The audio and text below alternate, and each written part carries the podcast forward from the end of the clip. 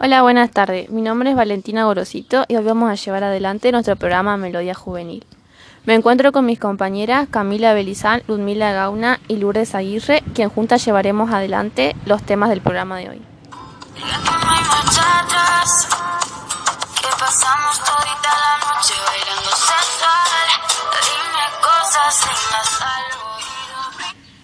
Bueno, primero daremos lugar a mi compañera Lourdes, que hoy nos hablará sobre los gobiernos peronistas y su contexto sociopolítico. Bueno, buenas tardes, mi nombre es Lourdes Aguirre y hoy le voy a hablar acerca del contexto sociopolítico en el gobierno de Perón. Entonces, Lourdes, ¿qué sucedió durante la presidencia de Perón? Durante la década del 30, pasado los efectos de la crisis y el acceso del peronismo, no hubo un retorno absoluto al modelo agroexportador. Por lo contrario, la industria pasó a ocupar el lugar privilegiado en la economía argentina.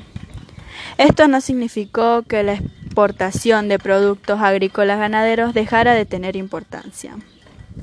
El fuerte crecimiento industrial estuvo relacionado con los altos ingresos provenientes de las exportaciones rurales durante la Segunda Guerra Mundial.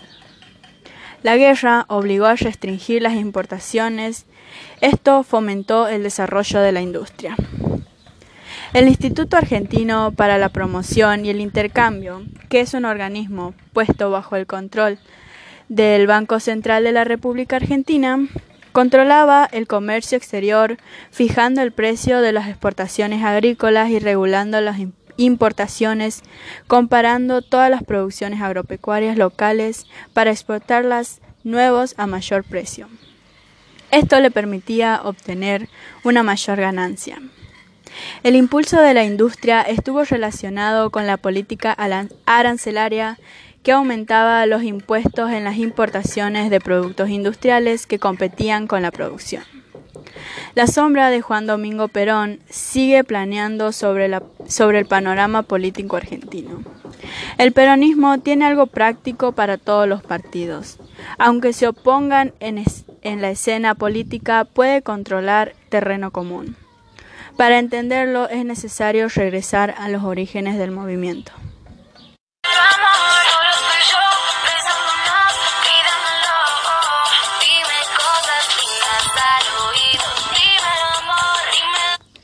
Bueno, eh, luego de analizar un poco en historia, pasaremos a hablar sobre la literatura. Con Ludmi, eh, hoy nos hablará una breve reseña sobre la novela La oscuridad de los colores, una obra de Martín Blasco y también sobre una novela elegida por nosotras llamada Escándalos y Soledades. Bueno, como dijo mi compañera, eh, voy a hablar sobre, voy a decir una reseña sobre la obra de Martín Blasco. Bueno, la oscuridad de los colores. Bueno, se trataba que en 1910 Buenos Aires eh, se preparaba para los festejos del primer centenario. Bueno, había un joven eh, periodista llamado Alejandro que recibe un cargo siniestro y perturbador, que era investigar la desaparición de cinco niños ocurrido hace más de dos décadas atrás. Bueno, el libro nos muestra dos formas de ver la historia que se van complementando a lo largo de las páginas. Por un lado tenemos los hechos y situaciones por las que pasa el periodista y por otro nos encontramos con un diario que actúa generando flashbacks de la misma. Bueno, el diario fue escrito por el principal causante del secuestro de los niños y que nos utilizó para sus propios fines que según él cambiarían el mundo.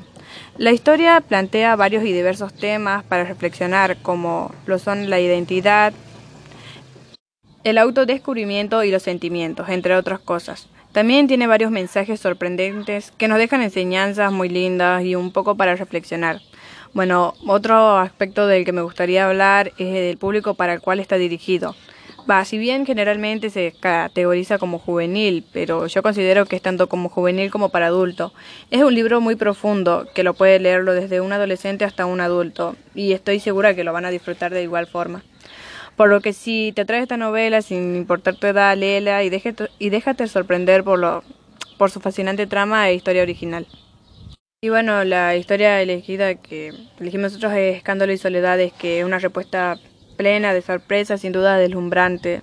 Ese mundo de tensiones, de imperceptibles gestos, por momentos exagerados, opresivo, que caracterizan o desgarran los conflictos entre la búsqueda que caracterizan o desgarran los conflictos entre la búsqueda individual y los compromisos políticos de ese mundo. Bueno, en fin, a que nos tiene acostumbrado la autora Bueno, se abre en este relato sobre nuestra historia más reciente para hacernos asistir según sus propias palabras. Pero esta temática, sacudida en sus raíces por el amor, no se encuentra prisionera en los moldes de una escritura tradicional. Por el contrario, Beatriz Guido ha sabido incorporar las técnicas narrativas más avanzadas, ha experimentado con el lenguaje y roto los viejos esquemas perceptuales y sin embargo, milagro nada frecuente, entre los autores contemporáneos ha mantenido su sobrecogedora capacidad de relato, que pues de inmediato se advierte el goce por la trama bien armada, el suspenso de ley, sobre todo la arrasadora ternura frente a sus criaturas, sus propias criaturas.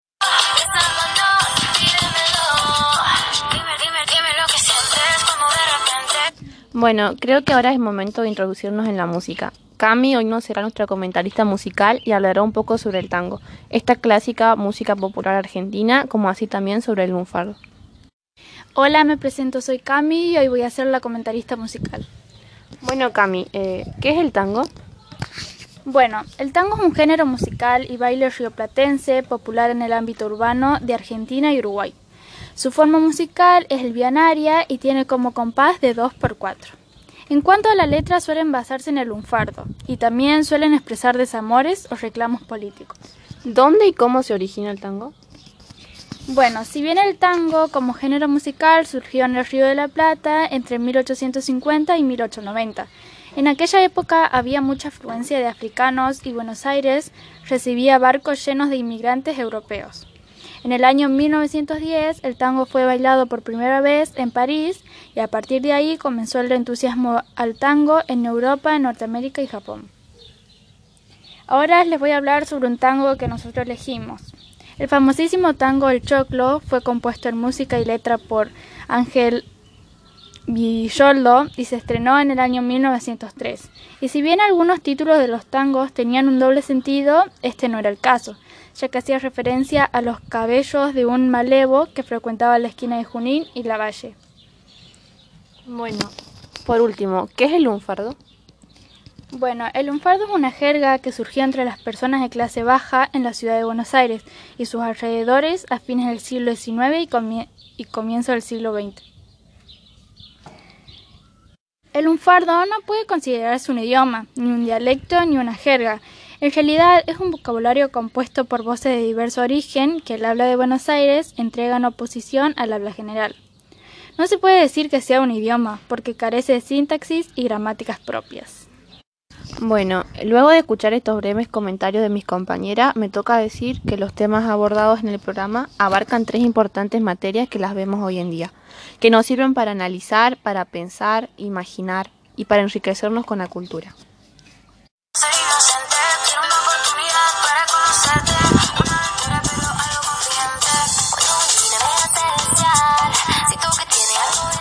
Bueno, así entonces con mis compañeras damos por finalizado el programa de hoy.